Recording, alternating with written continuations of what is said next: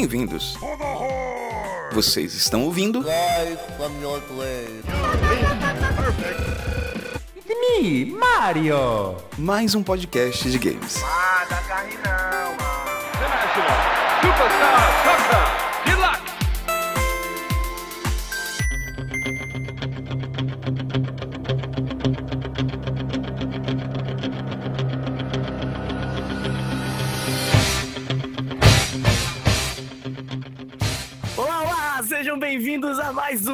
podcast games. Hoje aqui nós estamos para a luta mais sangrenta que você encontra nas discussões de internet sobre joguinhos. Estamos hoje aqui para falar sobre PC Master Race contra consoles. Quem ganha? PS Box, Xbox F5, eu não sei nem falar mais esse negócio. Olha, falando sério, aqui hoje nós vamos ter uma discussão acalorada com cinco amigos que amam videogames, mas eu acho que ninguém aqui de verdade fica do lado dos consoles. Tô Não. enganado, gente?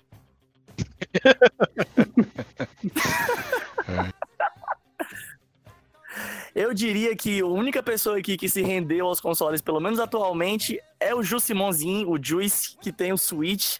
E muitos de nós gostaríamos de ter o Switch, mas mesmo assim a gente não dá o braço a torcer pra dizer que prefere o console ao PC. Tudo invejoso, tudo Ixi, invejoso. cara, se fosse. se depender de mim, então tá lascado, porque. Eu, eu sou mais PC gamer, até, apesar Oi, de ter oi, o oi. console recentemente. É, precisa nem gravar o episódio então, pode encerrar. Pronto, galera, é isso, obrigado. Aê, acabou! Pois é, até mais, pessoal! Não, nem vem. Nós vamos ter aqui argumentos contundentes e muito bem elaborados. Nada aqui de briga de faca, viu? Dedo no olho, não pode essas coisas. Então vamos entrar aqui e começar a discussão. Se alguém aqui quiser fazer alguma consideração antes da gente começar, meu nome é Bruno Melgassi e o meu favorito mesmo é aquele aquele jogo que fica, como é que eu posso dizer, fica encravado dentro das nossas almas, que a gente não consegue nem se lembrar de que console ele é, ou se é de PC, porque não importa. Rapaz, eu sou o Miguel Pontes e eu já digo logo de entrada que o melhor dos dois mundos é um PC e um sofá. Ixi, aí a info tá meio contraditório. Vai a pessoa que é o Jus e. sei lá, vamos. É, vamos PC mesmo, galera. PC e celular, é isso. Eu queria dizer que aqui ó, quem fala é o Caveira. Agora que eu me infectei nisso, eu tenho que dizer agora para vocês. O melhor videogame que tem é o meu computador. É isso aí.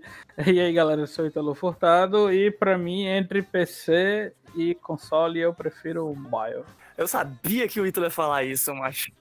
Então vamos aqui entrar nessa discussão que entra até o celularzinho agora. Vamos lá, pessoal.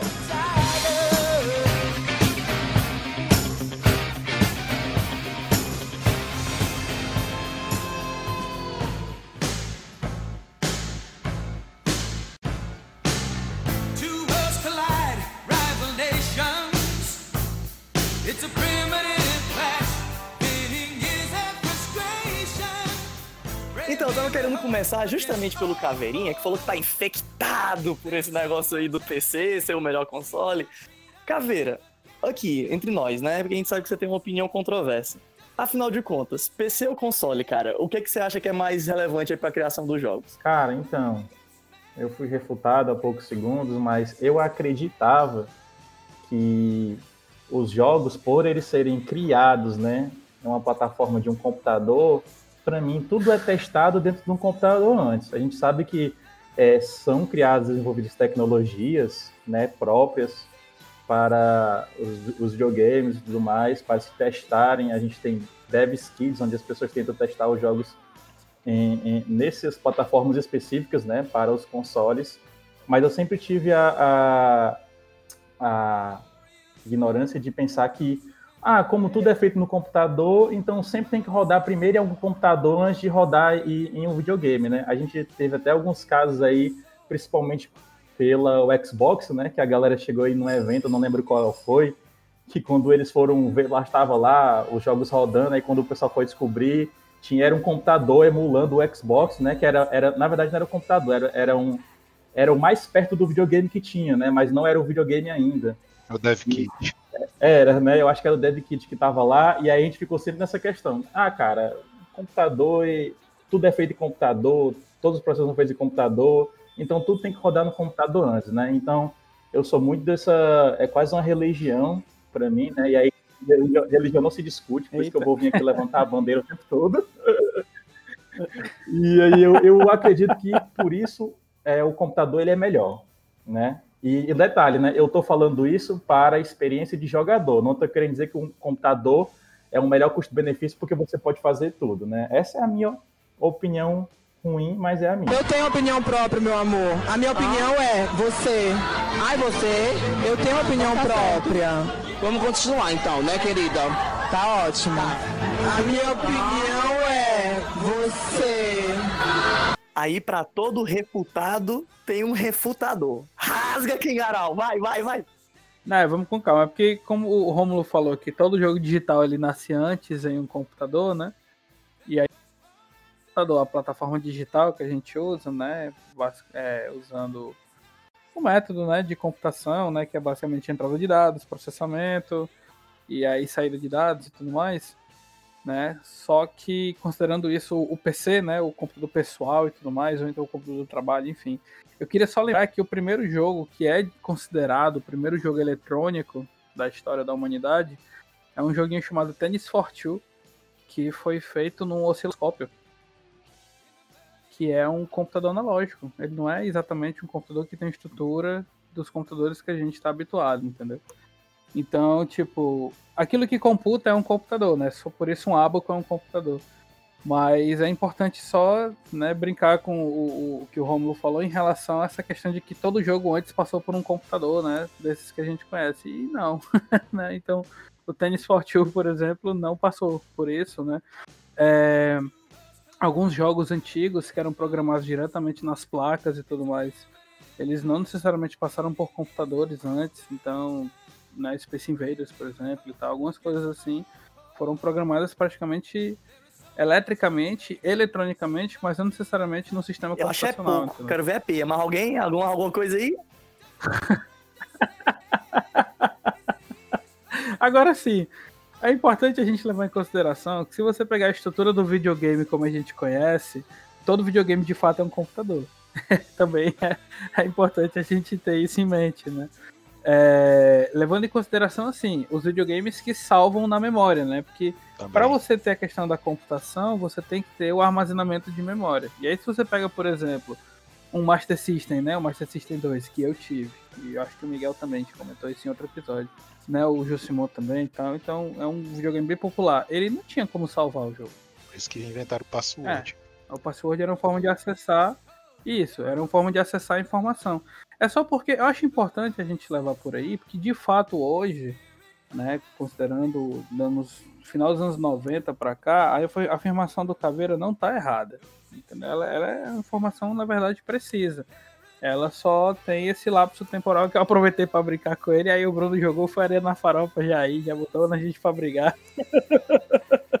Não, assim, brincadeiras à parte, é, isso é até uma coisa legal que a gente destaque já já, né, quando a gente for começar a próxima discussão, mas é legal a gente lembrar que hoje em dia a, a aproximação do público de computadores, né, de computadores que são possíveis ser acessível, assim, ter alguma acessibilidade, mesmo o computador sendo high-end, né, sendo caro, não tô falando do computador da NASA, não, tô falando de computador aqui disponível para o público você consegue ter computadores de nível muito alto é, sem pagar uma fortuna que antes era impossível, sabe? Antes era muito, muito, muito difícil mesmo. Você acha- se você já acha que é difícil hoje, antigamente era muito difícil ter um computador muito potente. Então, tipo, antigamente, para você conseguir jogar é, num, num PC, né?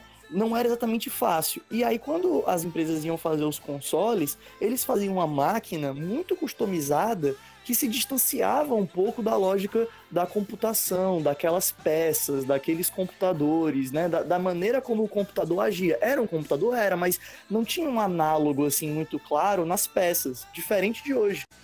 Hoje, hoje você. Isso, isso, exatamente. Tipo, era um, é, é um computador, mas não é um computador como a gente tá habituado a É, chamar computador tem a de computador. que né?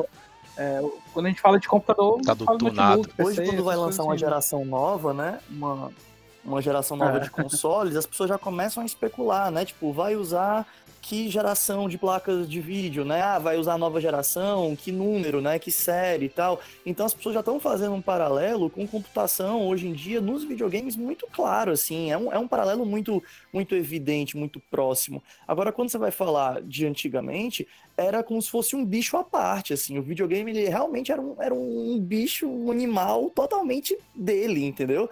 E aí isso era por causa dessa questão da, da distância que havia entre os componentes de um e de outro, e principalmente por causa da acessi- acessibilidade, né? E aí o videogame acabava sendo uma opção, em teoria, né, mais acessível para poder jogar aquilo ali que dava para fazer nele. Era uma coisa assim só dele. Exatamente. O, inclusive, eu, eu digo assim, né? Eu tô defendendo a trancos e barrancos aqui o computador, mas eu entendo muito que essa questão, quando a gente traz o computador, o videogame, para o ato de se jogar, a gente entende que o videogame, ele tem. Eu, eu não sei se a palavra é essa, o Ítalo pode me corrigir. É uma questão de usabilidade. Reflita um segundo sobre o que você está falando. Porque se você fizer isso, eu tenho certeza que você vai mudar de opinião sozinho. voltada para o jogar, né? Enquanto o computador ele era um instrumento de trabalho ali de escritório, que por sinal a gente tinha jogos que rodavam no computador.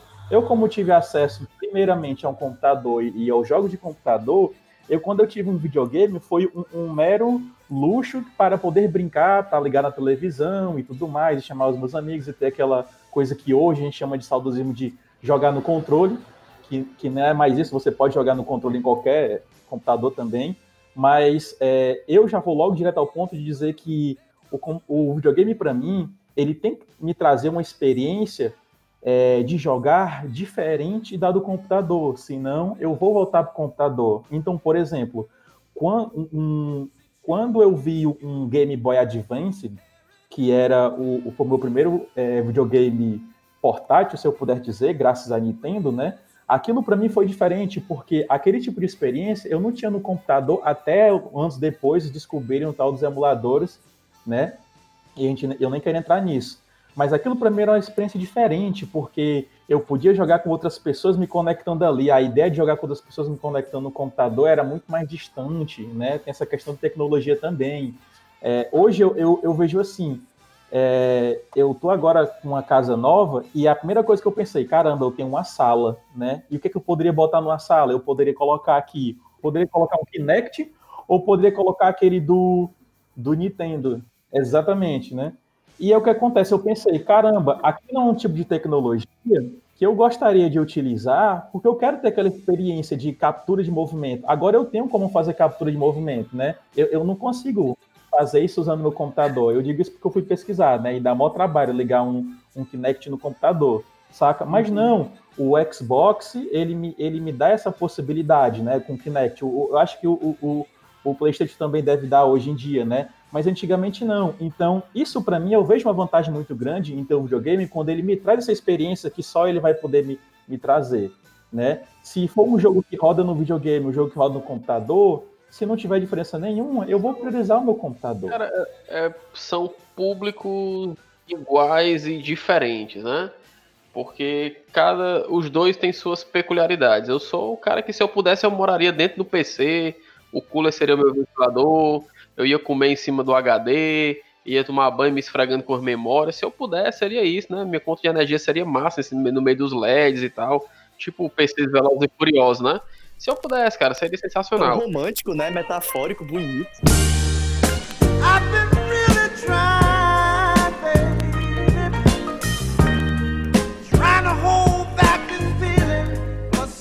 Claro, cara. Pra tudo isso, com placa de vídeo top das galáxias, rodando tudo. Pra mim, eu que sou um cara muito pesado, né? Eu sou um cara gordo, absurdamente gordo. É, tem, rola um desconforto, cara, porque o PC, claro, você pode comprar um PC chupando mangue, jogar só o joguinho chupando mangue você vai ser feliz, né? Mas se você quiser jogar os lançamentos, os AAA da vida, numa qualidade decente, você acaba investindo em outras coisas, né? Você acaba investindo em um monitor, você vai fazer par com o seu, com o seu computador, em periféricos e, no meu caso, né, uma cadeira confortável, né? Já o console, não. O console, eu, eu só compro o console. Eu, a minha TV na teoria eu já tenho, que eu também sou idiota de comprar um console sem ter televisão. Então a televisão já tá lá, só ligo o meu console, sento no sofá, aperto um botão e começo a jogar. Então, nesse sentido, é, é, essa, essa diferença do console pro PC, para mim, ele tem um peso diferenciado. Agora, se fosse para eu escolher entre um e outro, PC com toda certeza. É, como eu sempre falo, o cenário ideal, para mim, até como eu falei na abertura, seria um PC e um sofá, né? Que eu pudesse jogar no PC sentado no sofá, ou como eu faço aqui, que é ter os dois, ter o PC e ter o console. O console fica pegando poeira na sala, quando me dá vontade de sentar lá, eu sento e jogo, e o resto aqui é no computador. Cara, eu sou tipo o Miguel também, só que apesar de eu ser muito fã de PC, eu, o Switch me mudou o jeito de eu ver os consoles, sabe? Porque o Switch foi aquele, ele me que convenceu a comprar um, um videogame porque ele, ele, tinha tanta coisa nele diferente que, que eu, eu fiquei convencido de que poderia que valeria a pena comprar ele, né? Porque ele, primeiro no caso da Nintendo, ela tinha as franquias originais dela, né? Tal, que achei que, achei, que acho massa isso aí, tal. É, ele tem também as features dele que não tem num, num, jogo de PC, apesar de que você vai ver no final das contas, quase nenhum jogo usa, mas só o fato de ter isso aí já é um, como o pessoal fala, né, brincando, é um plus a mais. Enfim.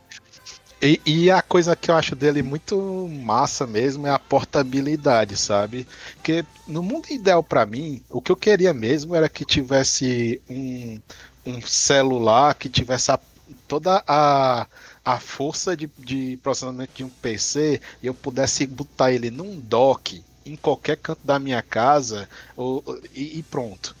Tá aqui meu, meu PC que eu tô, meu celular que eu uso para jogar, para trabalhar, para tudo tal. Eu só, sei lá, bota aqui na TV e pronto. É, isso aí é o mundo ideal para mim. Mas enquanto a gente não tá com esse poderio de processamento disponível nos aparelhos, tá quase lá, mas não tá tão acessível. Pra mim é PC e é isso aí. Aplausos. Arrasou, bonita. Puta que pariu. Mas a gente tá chegando perto, Simão. Com o celular mais forte que tem hoje em dia, Sim. já dá pra gente fazer coisas que a gente usava num PC de 10 anos atrás. Assim, tudo bem que parece que 10 anos é, é, é uma coisa assim muito distante, mas por parar pra pensar, eu acho que é a primeira vez que um celular consegue ter uma força, tudo bem, é um celular caro, é um celular que não é muito comum e tal, mas é a primeira vez que um celular consegue chegar perto de entregar alguma coisa que um PC já foi capaz de entregar. Eu, o negócio é que vai, vai demorar um tempo para que um celular, um dispositivo pequeno, né, miniaturizado, consiga entregar o mesmo que o PC da mesma época dele consegue, ou para chegar muito perto disso, sabe? Isso vai demorar um pouquinho, mas o celular mais forte atual, cara, já consegue fazer Muita coisa, viu? Muita coisa mesmo. Olha, se o celular atual rodar Crysis, que foi lançado em 2007, aí, meu amigo, hands down, eu digo, é, beleza, chegamos lá. Cara, o Switch tem Crysis pra ele. É, Crysis 8-bit Edition, né? Só pode. É, 140p. 140p, né? Uma coisa que eu tenho acompanhado bastante é a Asus, né? A Asus ela tem um celular que é o ROG dela, o ROG, ROG Phone, né? Acho que tá, tá no ROG Phone 2, tem até preço, assim. Então, assim, quem, quem quiser comprar o ROG Phone 1, ele começa com preços de 4 mil reais. Vale.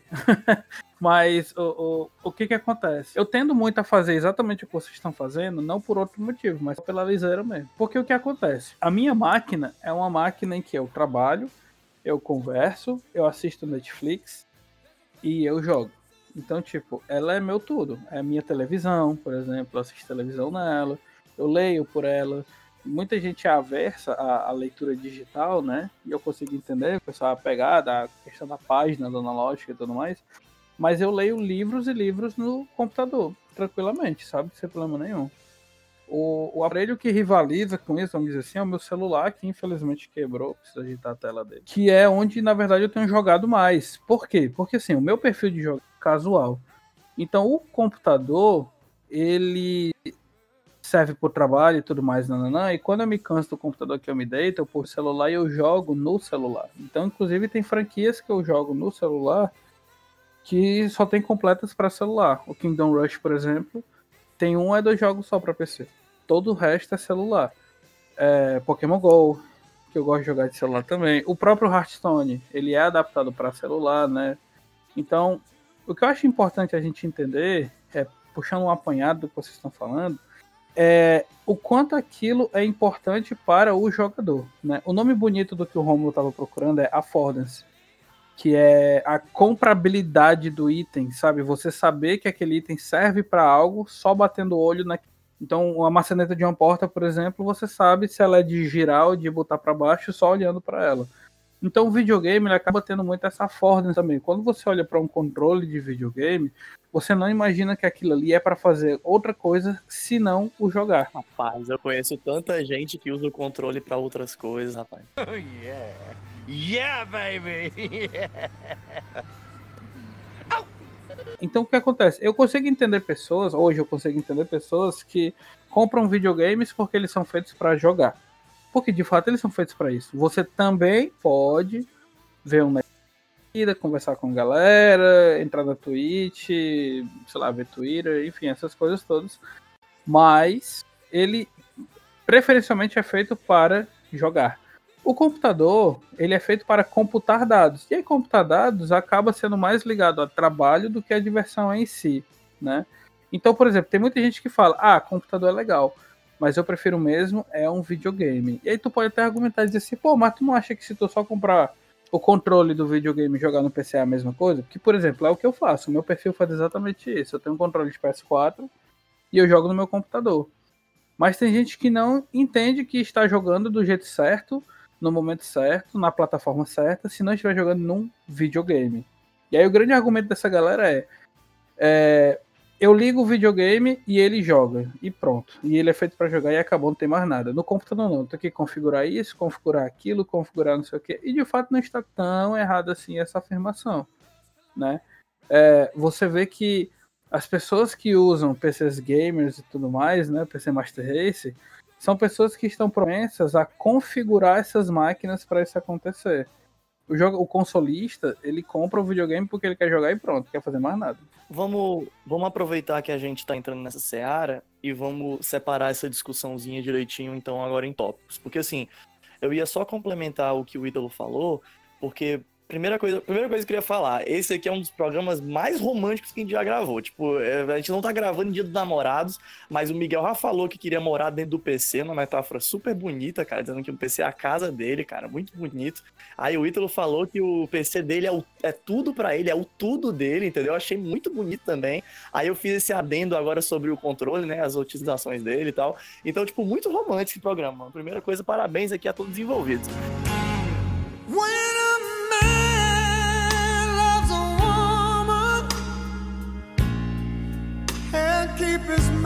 Mas a segunda coisa que eu ia dizer é que o, o Rômulo começou falando uma coisa que eu me lembro, que eu já discuti com o Miguel um tempo atrás, não sei nem se ele se lembra, mas dizer que tem um paradoxo aí nesse lance de, ah, então o PC, ele é a ferramenta mais, digamos assim, em conta, porque em relação ao console, ele acaba abarcando mais coisas. Mas tem muita gente que diz que o console é a ferramenta mais em conta, porque com ele você não precisa se preocupar, como o Ítalo falou, com mais nada, você vai direto no ponto, e em geral o console é mais barato, né? Tipo assim, ele pode ser mais em conta.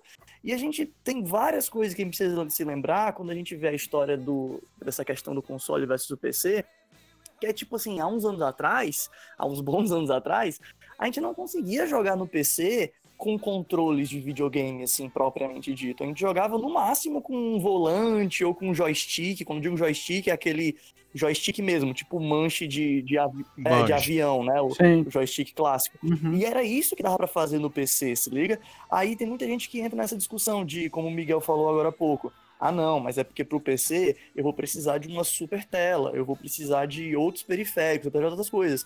Mas como o, o próprio Miguel também falou, se você quiser jogar no PC com a sua TV, você pode. Você pode jogar com o seu sofá também com o PC. Só que normalmente o público do PC, agora lembrando do que o Ítalo disse, é esse público que quer tentar extrair o máximo da máquina. Então é o público que, por mais que tenha a função lá no jogo customizar automaticamente os gráficos, né? Colocar os gráficos automaticamente na melhor opção pro seu PC, o cara vai ficar ali mexendo, tentando empurrar para ter a melhor experiência possível. Com monitor, também. Botar o melhor monitor possível, não monitor de TV. O cara não vai se satisfazer com monitor de TV, entendeu?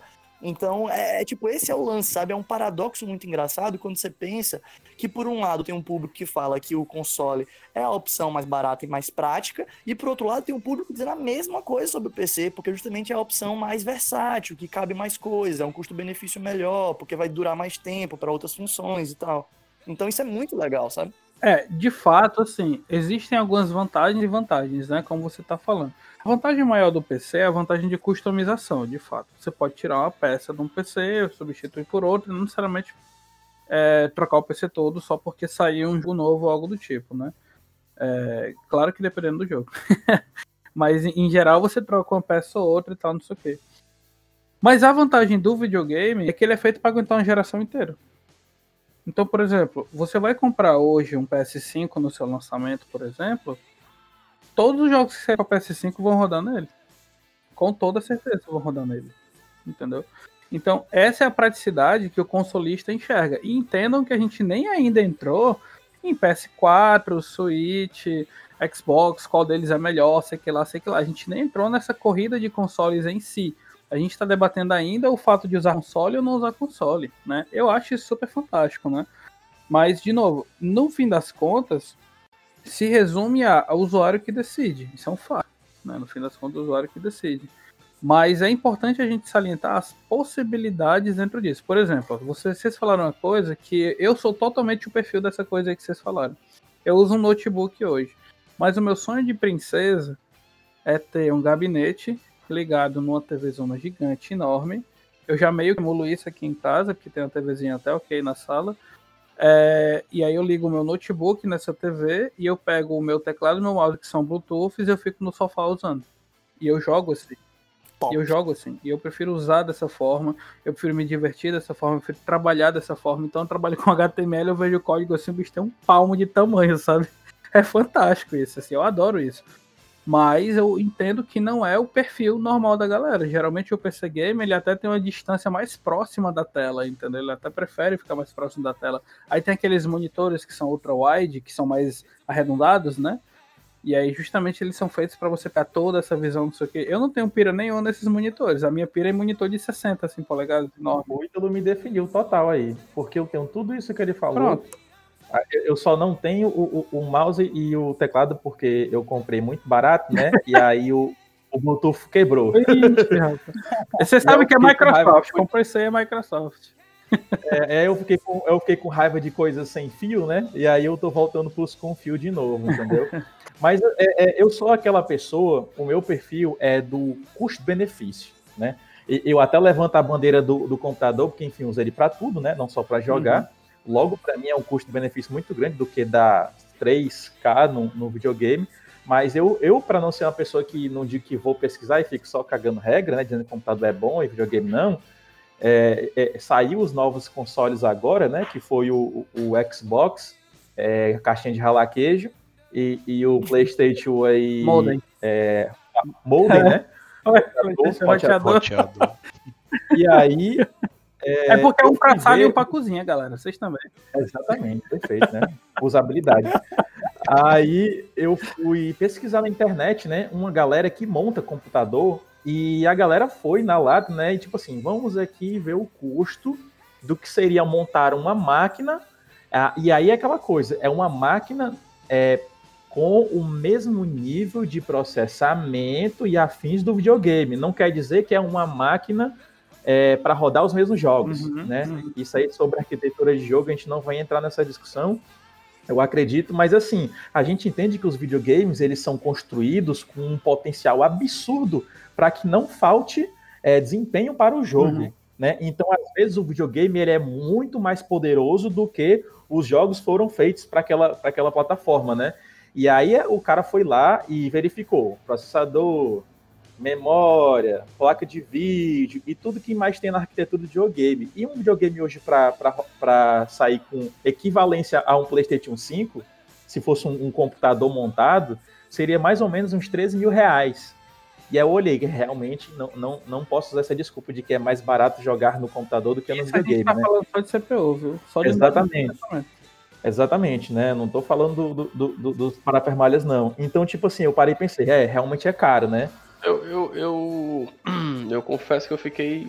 Assim, eu já, eu já tinha visto aqui outros vídeos quando você monta um PC com configurações equivalentes ao- aos videogames que vão sair numa nova geração. Mas 13 pau, meu amigo, vai vir com o quê?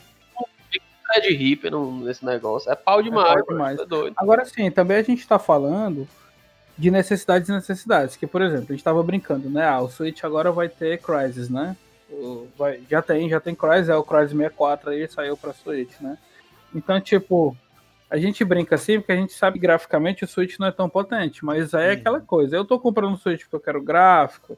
Tem isso também, tem o perfil do jogador muito, muito, muito em cima disso, sabe? que era, era justamente o, próximo tópico que eu queria abordar. Assim, eu tava muito afim da gente entrar na questão do que o, até o, o próprio Jusimon, né, falou do que ele motivo pelo qual ele acabou se rendendo ao Switch, né? Eu acho que é muito legal a gente falar porque quando a gente vê essas discussões sobre PC gamer, né, contra consoles, a gente, a gente brinca aqui muito, como o Ito tá falando, mas a gente tá tentando ter uma, uma visão aqui, que, claro, a gente traz a nossa opinião, a nossa preferência, acho que já tá evidente a essa altura do podcast, mas a gente tenta trazer minimamente aqui os argumentos é, pra gente poder realmente colocar em pauta, assim, né? Como é que tem gente que vê um lado, vê o outro, e tudo bem, não tem essa. Eu acho que essa briga mesmo de PC contra console, ela só acaba acontecendo por causa de uma paixão muito grande das pessoas pelas coisas que elas gostam. Era que nem quando rolava aquela, aquela, aquelas discussões de Nintendo contra Sega, né? Antigamente, quando eram os dois consoles, né? Mario versus Sonic e tal.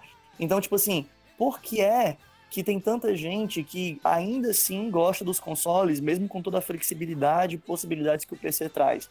E a verdade é que muita Uhum. gente diz que certas coisas só existem no console já teve, né, no passado, principalmente, o argumento do a experiência do controle, né, que só tinha no console, hoje em dia não é mais verdade, por mais que muita gente ainda sustente isso, como o Romulo falou, mas você tem outras coisas, como os exclusivos, que foi o que o Simon trouxe, né, os jogos exclusivos, você tem videogames que trazem experiências únicas, ou que pelo menos naquele momento são únicas, como o próprio Kinect que teve, né, naquela época, É, e você também tem o, o próprio console trazendo além de jogos exclusivos e possibilidades de como jogar, você tem consoles trazendo pequenas coisas que são dele, assim, tipo, ah, por exemplo, o Switch trouxe uma revolução na maneira de jogar, sabe? Tipo, na questão da praticidade, de levar para cima e para baixo. O Wii trouxe pela primeira vez os comandos de movimento, assim, ou então, se não pela primeira vez, mas pela primeira vez assim, que ficou muito incorporado num console, virou marca registrada de muitos jogos, né?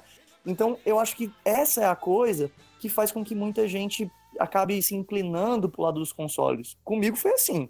O meu primeiro console foi o Nintendo 64, foi muito por causa dos jogos, também porque eu era uma criança, não tinha muito poder de escolha.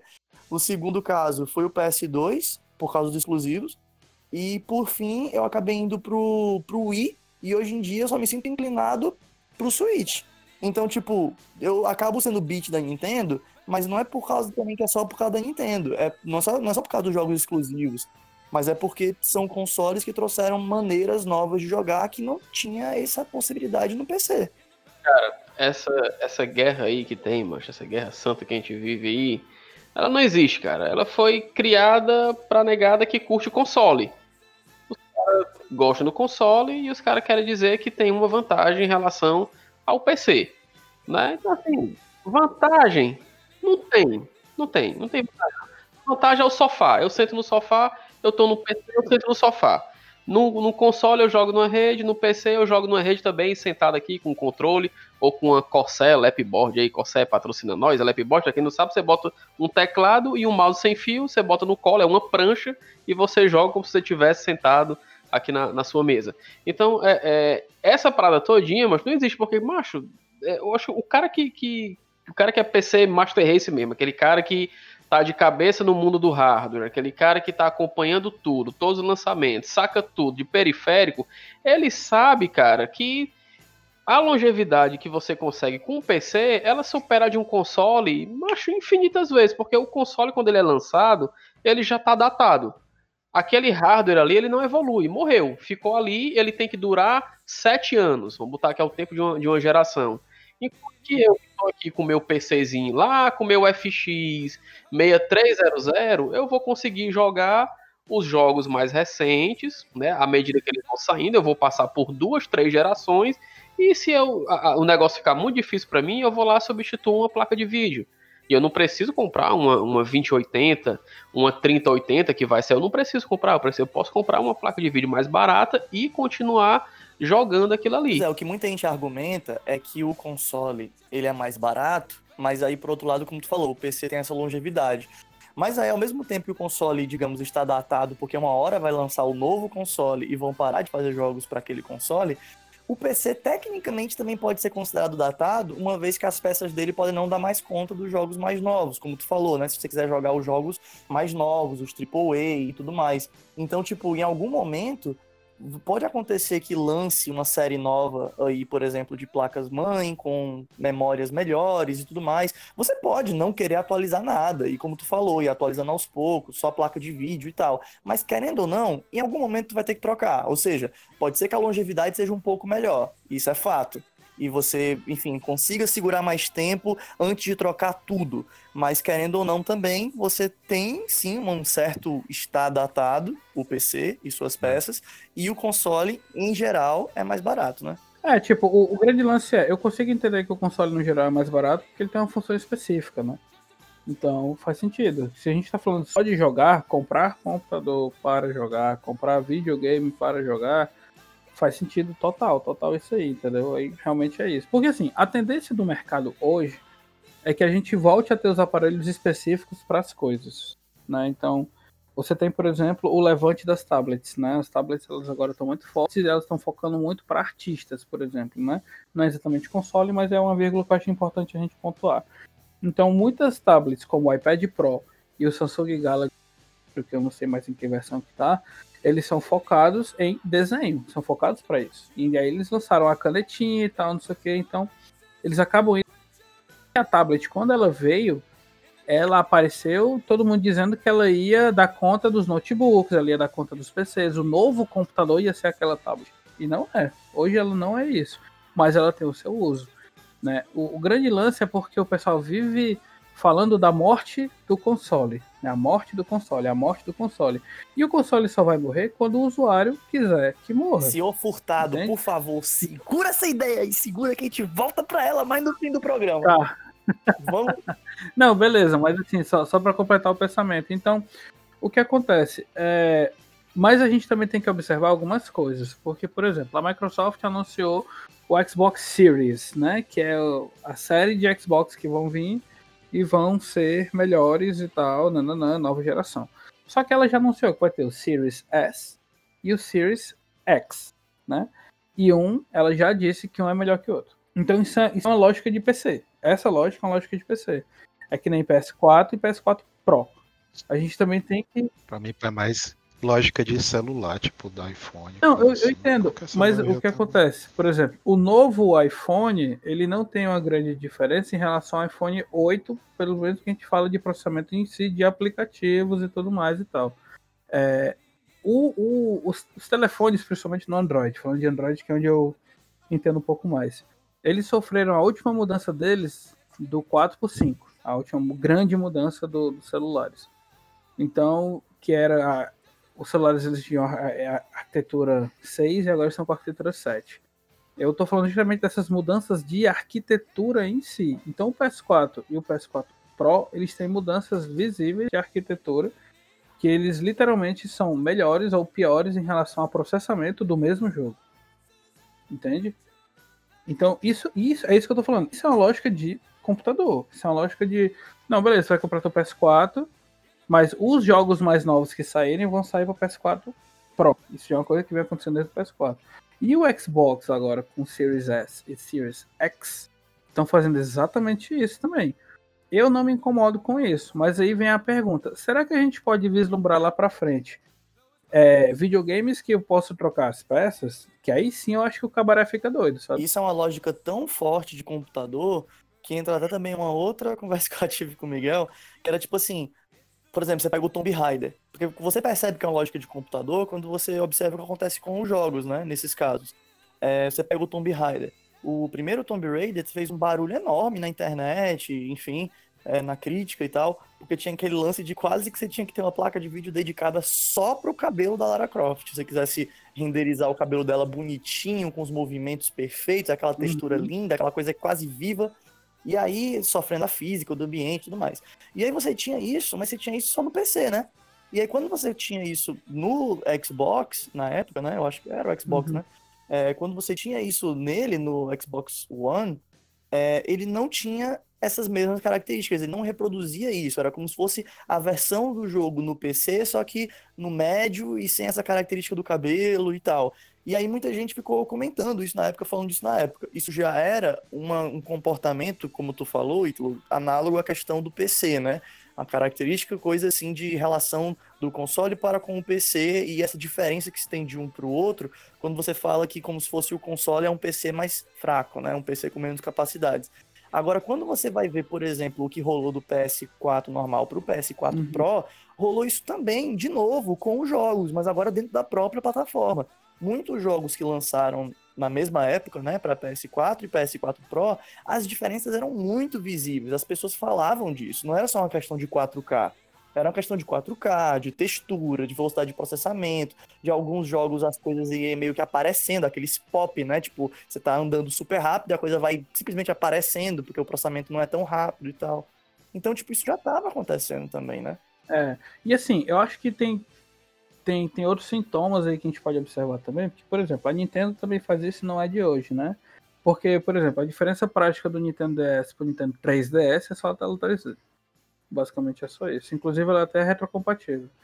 E aí você pega o Switch, né? O Switch tem o Switch normal, que você destaca os controles, e tem agora um Switchzinho que você não destaca os controles. Então, aí eu já É o Lite, né, Juiz? que é. Switch Lite. Lite, né? Aí, por exemplo, a Nintendo faz isso, mas no meu entendimento, né, na minha cagação de regra aqui, isso sim já é uma coisa mais parecida com o que o celular faz. Que aí você tem G4 e G4 Plus, por exemplo.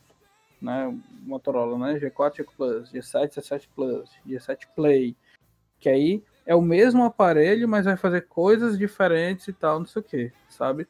O, o que eu tô apontando em relação a sintomas de PC, por exemplo, é não só você trocar uma coisa pela outra, como por exemplo no Switch você pode dar controle e deixar controle, mas o jogo é o mesmo. É, de fato, você sentir diferenças porque você está com peças diferentes, sendo que o mesmo videogame, que é o PS4 e PS4 Pro. O PS4 Pro continua sendo um PS4, sabe? Então, é muito parecido com essa questão da placa de vídeo, é muito parecido com essa questão de botar coolers a mais, ou então de aumentar um HD e tal. Lembrando que o próprio PS2 já tinha isso de aumentar HD. Então, o que eu acho interessante é que o argumento da praticidade de jogar se mantém, e o argumento de você customizar para poder melhorar um desempenho que você deseja está chegando. Tem uma coisa que o computador tem que vocês não estão falando até agora e que, que é tudo em todas as plataformas, que é o mod e, e o Skid Row. Skid Row. Mas o Skid Row tem no DS, cara. Você bota um R4, que é o cartãozinho lá. Ah, meu já, mas no, no computador já, já, já vai direto para onde tem que ser instalado. Não tem que passar pro. Ah, tem que passar de Strava, de não sei o que, não sei o que lá, e fazer as gambiarra. Hoje em dia ainda fica escutando a musiquinha enquanto você faz todo esse processo. Isso, isso aí-. E antes, quando você ia fazer isso daí, você tinha que pagar pelo desbloqueio, né? Levava lá no centro, centrão, pagava 200 conto, 300 conto, ah, o PS3 desbloqueado. No PC, você, que, você chegava lá, meu chapa. Ia, da, da, bastava um- umas braçagens lá na Baía dos Piratas e você resolvia esse problema, cara. Mas E o cara já deixa o readme lá, né, para você seguir o passozinho. Show. Exatamente. Mas tem uma. Mas, é, mas essa coisa aí de mod e, pirataria, eu acho que pode acabar. Até, não é nem tanto a pirataria que eu tô falando, mas o do mod, que acho que vai ser o mais chato mesmo. Porque, tipo, se no futuro a maioria dos jogos for por streaming, acabou. A galera não tem mais possibilidade nenhuma de, de alterar o jogo para fazer uma brincadeira, sei lá. Uh, nunca mais vou poder pegar o, o, jogo lá do Kojima e botar um carteiro que alguém modelou e ficar fazendo hora lá no jogo. Eu não vou poder ter um GTA 20 e, e ficar fazendo rolê no mapa do, do Rio de Janeiro, sabe? Isso aí é, não vai, não vai ter um, um bomba pet da vida, só porque a galera vai tudo fechar e vai ficar tudo restrito ao que a empresa quer que a pessoa tenha acesso. Vamos aproveitar que a gente tem especialista aqui, vamos perguntar para eles. E aí, gente, vocês acham que realmente não vai ter como? Como é que eu vou ripar um vídeo, mano? Tirar um modelo 3D de um vídeo, entende? É, porque assim, o que vai acontecer é isso, você vai poder modificar o jogo de acordo com o que a empresa especificar. Porque assim, modificações de jogo não é uma novidade pra gente, né? Tipo, criador de cenário sei lá, no Tony Hawk, fazer seu cenário e tal, não sei o que. Não, de fato, não deixa de ser uma modificação de jogo, mas não é uma modificação como a cultura mod existe, né? De fato. Tá bem certo nisso aí. Se isso é bom, se isso é ruim para a empresa, acho que é, é, outros 500 a serem observados. Mas, de fato, se continuarem com o, o, o plano como tá, tipo assim, se todo mundo virar um Game Pass da vida, da Microsoft, e, ou então você só baixa seus jogos digitais e tal, e é tudo pelo console, e é tudo muito encriptado, de fato, vai ser bem difícil mesmo. Fazer mods, a bel prazer, né? Eu acho que eu acho que aí é uma questão mais também é, de, assim, de estratégia da empresa, né? A gente tem, antes de qualquer pessoa pegar o, o jogo e sair modificando, é, tem empresas que utilizam esses mods, até na própria Steam, Work, né? Que você pode chegar lá, aquela empresa disponibiliza um Steamwork porque ela diz, olha, esse jogo ele aceita mods, mods verificados e tudo mais, né? Então os mods já têm um controle da de empresa. Então, até que ponto você pode modificar o jogo? Não é como um Skyrim, que hoje tem vida ainda, o Elder Scrolls 5, que por causa dos incríveis mods que a galera cria, porque tem liberdade, né? Mas se a empresa quiser dar essa liberdade para o usuário, ela vai procurar uma maneira de dar essa liberdade para o usuário. Se não, ela vai controlar isso, né, com editores e tudo mais, vai permitir só até certo modo, né? E ou então vai ficar irrestrito mesmo, tipo assim, ah, a gente, não é nossa ideia fazer que as pessoas fiquem modificando o nosso jogo, nem isso nem é nem vantagem para a gente lucrativamente, então não e, e ponto final, entendeu?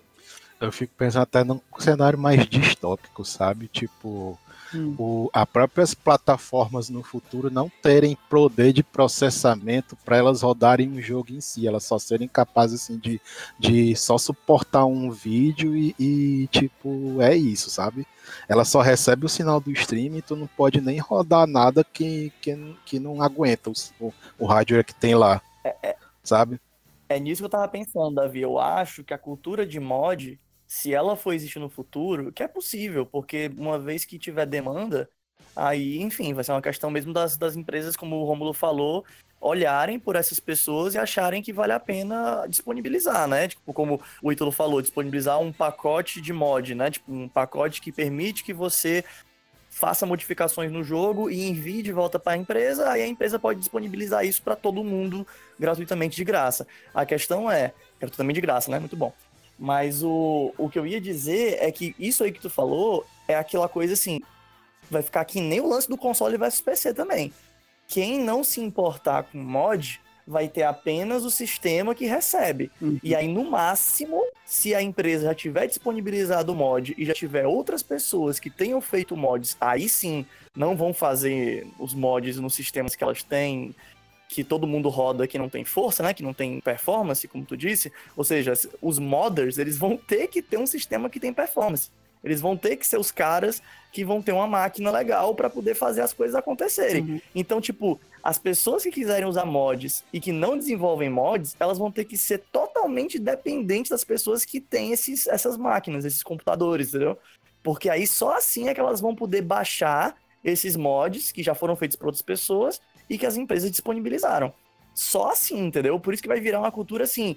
É, os modders, de fato, a galera que faz mod, vai ser a galera que ainda vai permanecer com máquinas mais potentes. E a galera que só quiser jogar, seja mod ou seja jogo normal, vai ficar pelo stream e não vai ter possibilidade de, de fazer mod, só de usufruir dos mods dos outros. Vai ser isso, assim. Pelo menos a impressão que eu tenho. Os modders vão passar a desenvolver jogos, cara. E cara, já pensou Call of Duty Modern Warfare? Pode crer, viu? Foi mal, é porque eu, eu comecei a pensar nisso na hora que vocês falaram o primeiro modo, aí eu, caralho, eu preciso falar essa merda. Agora o que eu ia falar é que, assim, pra mim, que eu que nunca fui muito dessa discussão de console versus PC, eu só consigo pensar toda vez que eu escuto essa discussão o quanto o fato dos PCs e dos consoles, cada um com as suas peculiaridades, ter cada um né, ter sido desenvolvido ao seu tempo, da sua maneira, foi muito interessante para porque cada um meio que influenciou o outro, cada um trouxe coisas positivas para o outro no meio desse caminho, sabe? Porque como eu falei, se a gente for olhar para trás, a gente lembra que o PC não dava para jogar com controle. A gente lembra que os consoles não tinham essa aproximação com o computador em relação das peças. Tinha várias coisas que eram assim, que era tudo muito cada um no seu quadrado, Uhum. e hoje em dia foi tendo uma convergência cada vez mais. Eu sinto que é porque cada um foi meio que assimilando coisas dos outros, sabe? O que, que vocês acham, assim, dessas, dessas coisas que essa guerra trouxe de bom pros dois lados, sabe? Eu acho que tinha relação, só que não era popular. Né? Não, hoje é muito mais popular é, o termo gamer e você se interessar por aquilo ali, porque a, um componente que antigamente não era, é, não sei se existe essa palavra, ele não era marketável, marketável não, né, porra? Tipo assim, Isso é benchmarking. É, vai vender. Você não fazia uma propaganda absurda em cima de um processador, em cima de uma placa de vídeo. Ele, você simplesmente montava o videogame com esses componentes, né, que, que tava lá, porque tinha que ter para poder rodar, né, mesmo que a memória fosse soldada, o processador também, não sei o que, ele não era modular como é um PC hoje, mas isso não era vendável, popular. Hoje a gente entra nessa discussão porque existe essa cultura, né, existe a cultura do PC, existe a cultura de você saber o processador, a memória, a placa de vídeo, a placa mãe e, o- e o escambau. E antigamente não tinha isso daí, não era popular, então você não se discutia, a não ser as pessoas que estavam naquele nicho. E também puxando por, por esse argumento, também entra a questão de que a gente não tinha idade para entrar nessa discussão, porque a gente nem sequer sabia que isso existia. Pra gente era um aparelho, o videogame era um aparelho aqui, como se fosse um videocassete, como se fosse uma televisão. Eu não sei como é que funciona, a não ser que eu tivesse uma puta de uma curio- uma curiosidade para saber o que é que tinha ali dentro e eu conhecesse alguém, algum, adu- algum adulto que tivesse consciência do que era e fosse me Pode explicar crer. aquilo ali. É, porque assim, ah, pra mim é como eu falei no começo, né? Uma questão de input e de impressão, né? Tipo, o que que eu quero em relação a esse divertimento, né? Pra mim, o grande benefício Entendi. Dessa briga, né, vamos dizer assim, entre consolista, PCzista e tudo mais, é o mobile. De verdade mesmo, sabe? É um negócio que tá crescendo, um negócio que tá forte. Você pega o Free Fire, acho que quase. Acho que episódio sim, episódio não, eu dou um jeito de citar o Free Fire. Tá quase a gente que nem a Blizzard mesmo. Não tenha piedade do seu inimigo.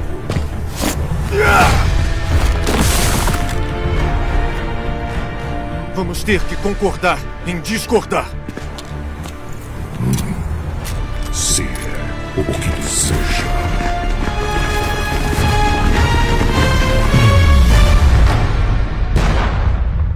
Mas o, o Free Fire, ele, ele é um, um jogo específico para celular, feito para Garena, né, pe- pelo pessoal da Garena. E você tem jogos que faziam maior sucesso no computador, mas hoje fazem mais sucesso no, no celular, por exemplo. O Plantas vs Zumbis é isso. Então, Plantas vs Zumbis é, é- é o jogo da PopCap, né, pela Electronic Arts. Então, ele é um jogo hoje que ele morreu praticamente no computador, né? Claro que eu não tô declarando a morte do bicho, mas entre, entre usuários ativos e tudo mais, você encontra muito mais ele no, no, no mobile. O próprio Call of Duty tá com Call of Duty Mobile. O Mario já tem jogo mobile. Rayman tem jogo mobile. Brawlhalla tá mobile. Então, assim, o que eu acho massa é que quando você tem a possibilidade de olhar entre console e PC e você vê que realmente é uma questão mais de input e que o público decide qual input que eles querem, as empresas acabam olhando também o mobile e tudo mais e tal. Não, não, não. Porque no fim das contas, como o Miguel falou, é marketing, cara. É galera tentando fazer grana, sabe? Tipo, a gente que desenvolve, a gente que vende esses jogos e tudo mais, quer fazer grana com eles. Então, quanto mais plataformas eu puder atingir e puder fazer mais grana, óbvio que melhor. Claro que eu tenho que ter a estrutura para isso e tudo mais e tal. Tem que ter uma cultura disso. Se você parar para observar, há uns 10, 15 anos atrás, não tinha essa coisa de gamer, de cultura gamer, sabe? Tipo, O gamer era um termo novo, o gamer era um termo que a galera usava. Eu usava o termo gamer porque eu achava massa, porque gamer era a pessoa que gostava de jogos. Gamer hoje tem outro significado, né? E aí o pessoal até brinca que é pão, um real, pão gamer, 10 reais. Então, acontece, tipo, videogames são caros quando você traz pra cá. Mas videogames são caros porque eles de fato são caros, ou eles são caros porque a negada vai lá e compra. É, placas de vídeo são assim por causa disso, então tem, tem essa série de camadas que a gente vai colocar em cima disso.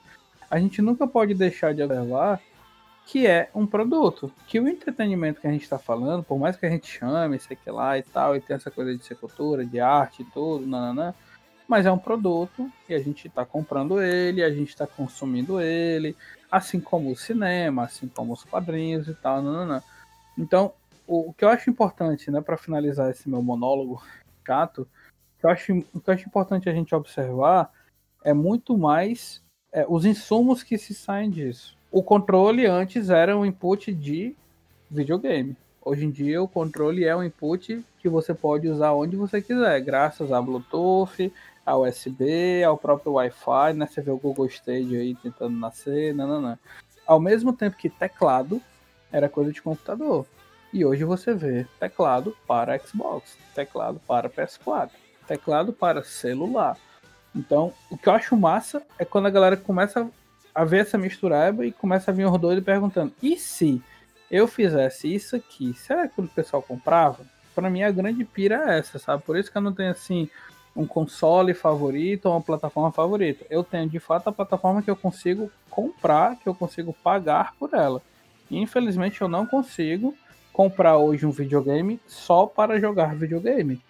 Então, a- o mesmo aparelho que eu uso para trabalhar, que eu uso para assistir televisão, que eu uso para ler livro, também é o aparelho que eu jogo. Quê? Porque eu sou livre. Uma, uma pergunta para vocês, com essa frase que o Ítalo falou, que eu acho que essa, o poder aquisitivo, ele é um limitador, né? Talvez um maior limitador, né?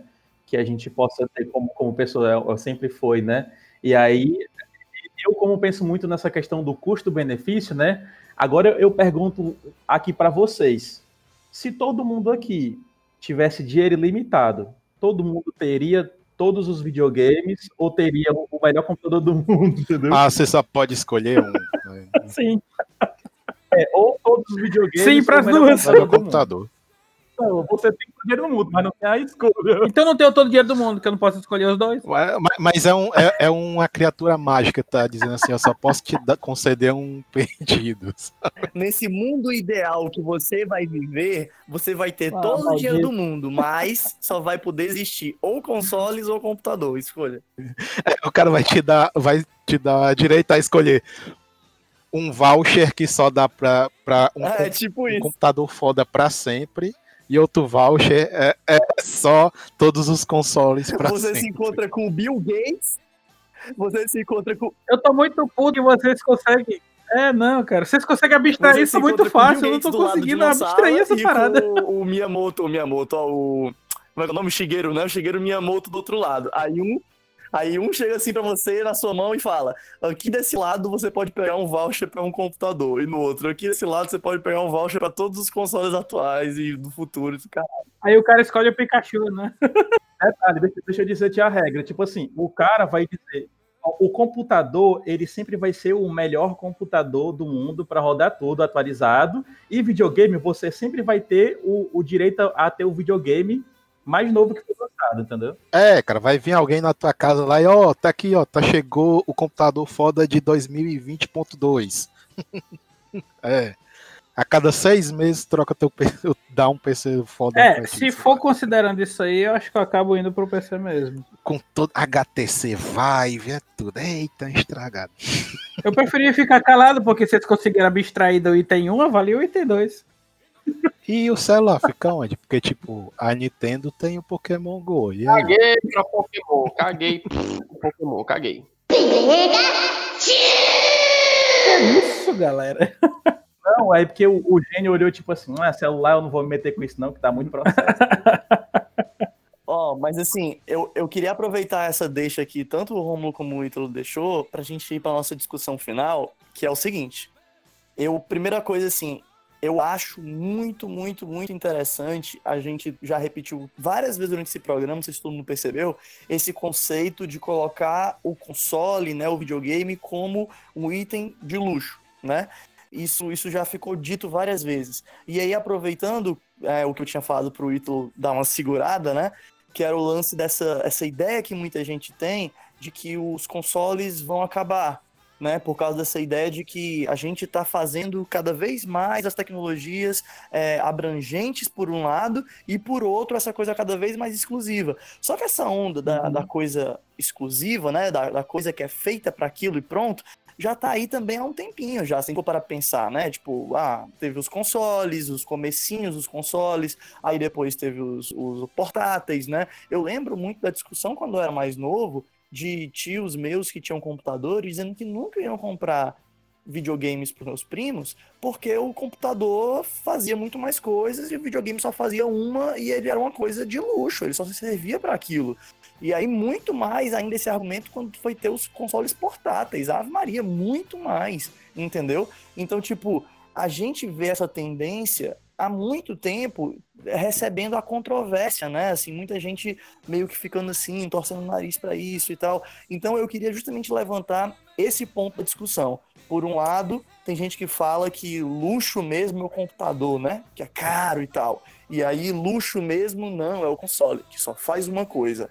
Vamos tentar, de uma vez por todas, dar aqui nossos argumentos tentar chegar num consenso, porque tá num momento muito foda da indústria que a própria Microsoft está dando indicativos de que ela vai juntar os serviços dela. O próprio serviço do Game Pass, que era para PC e para console, tá cada vez mais com cara de que a Microsoft vai ter cada vez menos exclusivos, talvez nem vá ter mais exclusivos e que todos os jogos dela sejam compartilhados para computador e para videogame. Então, assim, um movimento que, veja bem, é especulativo, mas que dá a entender com várias coisas que estão acontecendo, muita gente na internet está falando que pode ser que daqui a pouco tempo realmente não tenha mais uma separação muito clara de jogos exclusivos. Vai ser só você escolher a plataforma que você quer. Você quer o console pelos seus motivos que você tem aí pro console? Vá pro console. Você quer o PC? Vá pro PC. Mas você vai ter as coisas sendo ofertadas pros dois, igualzinho. Assim, né? Na medida do possível. Pra mim é, a gente acha caro aquilo que a gente não consegue enxergar valor. Gente só enxerga preço. Então, assim, se eu não sou uma pessoa que tô habituada a usar o computador durante muitas horas, o computador é caro. Se eu não sou uma pessoa que está habituada a usar o console por muitas horas, o console é caro. Então, por exemplo, no meu caso, na minha vivência, o console é caro. Não preciso mais falar, você disse tudo, cara. Cara, pra mim o console é caro, mas mais caro não tem nem como não. Tipo, você vê até o preço dos jogos do cara. Tiver, por exemplo, talvez nas outras plataformas não seja assim. Eu, eu não tenho elas, né? Tipo, nunca tive um Playstation. Mas o, o Switch, cara, não, não, não é um console legal pro, pro brasileiro, sabe? Assim, Acho que talvez até console em si não seja uma coisa muito legal para brasileiro. A plataforma mais amigável para o bolso da, da gente é, é celular e, e, PC. Vocês falaram uma parada que eu estava repensando aqui, meu pensamento, e eu concordo com o Gilsimon. É, hoje, todo mundo já nasce com o celular na mão. Então é mais fácil a gente ter acesso aos jogos de celular, isso é um fato. Todo mundo vai ter um celular, então você vai ter acesso a jogos de celular, muito mais gente vai jogar mais celular do que as outras plataformas. Por isso que é uma plataforma que a indústria dos jogos vem investindo tanto, né? E para dentro da nossa realidade de consumidor final, eu volto para essa questão do custo-benefício. É, eu falando, eu Rômulo, para mim, o videogame e qualquer coisa para além do computador é um luxo. Por que, que o, o meu computador caro ele não é um luxo? Porque eu, ele é um requisito hoje para eu poder fazer as minhas coisas, para eu poder trabalhar, para eu poder usar os programas, né? Você pode até dizer assim, ah, mas você não precisa de um computador tão caro como esse, né? Se você só vai jogar. Hoje eu, saca? Uhum. Hoje eu preciso. É, é a mesma questão de que a galera levanta.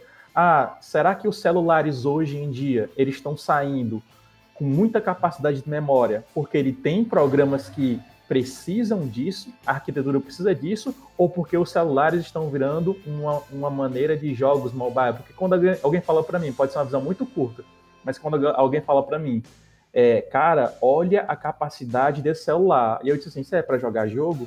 porque eu não imagino programas tão pesados quanto software de jogos dentro de um celular. É, eu, eu acho essa discussão sobre custos muito legais. A gente possivelmente vai ter ela em outro programa. A gente já tem até uma das nossas pautas justamente voltadas para isso.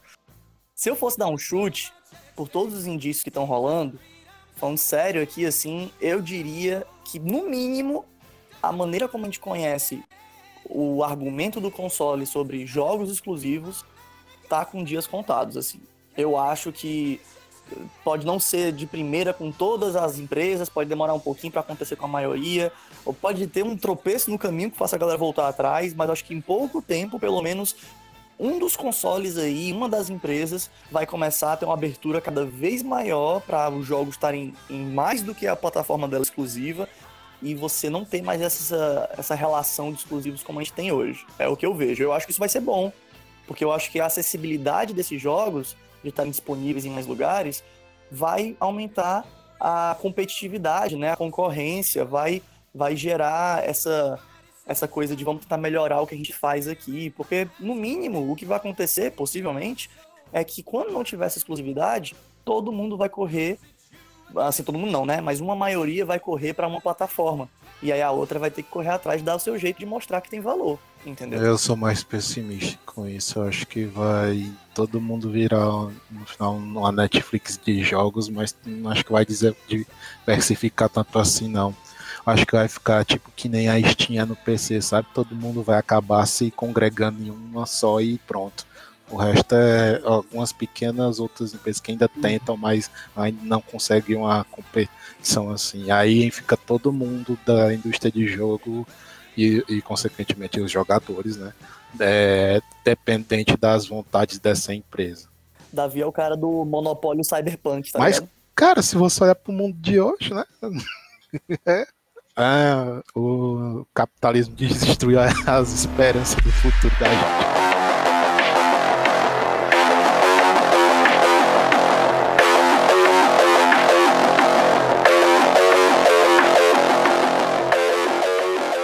Eu acho o contrário. Eu acho que é o contrário, eu acho que vai continuar as coisas do jeito que tá. A gente sempre vai ter multiplataformas.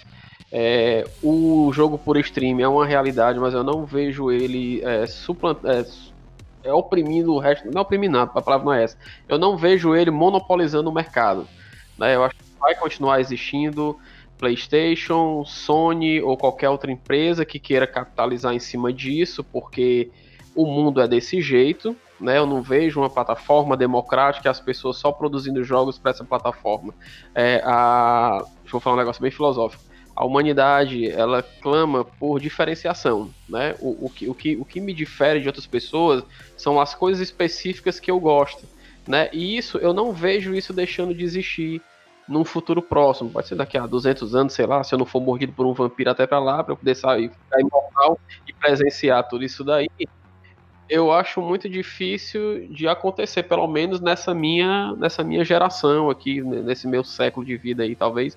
Eu acho muito difícil de acontecer. As empresas vão continuar querendo produzindo, sendo individuais. Eu vejo que a Microsoft faz isso por uma questão de sobrevivência alinhado à inovação mercadológica, porque enfim ela é dona do Windows, então ela precisa disso para poder bater de frente com os exclusivos aí do Xbox que ela levou o cacete aí na última geração. Agora, isso é um papo para uma outra discussão, um outro programa. Esse, esse, esse debate de PC versus console ele é tão abrangente que a gente não chegou nem a, a, a falar com, com, propriedade de preço de jogos, de, de que vale a pena e, e, esse tipo de coisa, cara. Então isso aqui acho que ainda vai rolar uma outra parada e eu vou encerrar aqui participação aqui nesse meu monólogo. Eu, eu, eu, acho, eu acho que é isso, gente. Foi, foi um episódio legal para levantar assim a discussão, pelo menos no nível mais básico, da gente poder falar do que, que a gente acha, né, assim, dessa, dessa discussão toda, dessa briga toda, por que é que tem os argumentos de um lado e do outro, e do que a gente acha que dá para tirar desse, dessa discussão toda, né? Do que, que já mudou, do que, que já melhorou, enfim.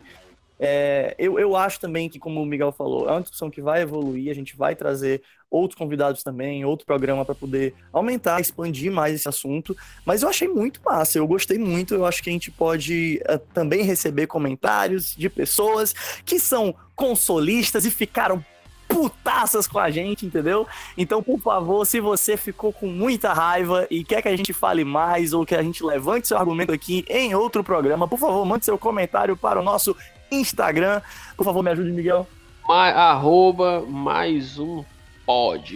E também no nosso Twitch e na nossa Twitter também. Eu falei o contrário, os gêneros, mas não importa. Vai, Ítalo, me ajuda. Na Twitch é mais um podcast games, tudo junto, extensão mesmo. No Twitter é mais um pod. E eu acho que é isso. A gente termina por aqui, antes com uma pergunta mais filosófica do que a observação do Miguel. Qual é a diferença entre a padaria convencional e a padaria gamer que vende o pãozinho gamer? Por favor, aí, quem quiser falar. Padaria com LEDs. O gamer, o não tem LEDs. Pão com LED. Pão com LED. Hum. Você é vergonha da profissão! Cala a boca! É o concertinho gamer. Ho, ho. Os cacetinhos RGB. Meu Deus, isso é muito errado. De Natal. então. Vamos lá, pessoal. Valeu, hein? Até mais. Falou! Até mais.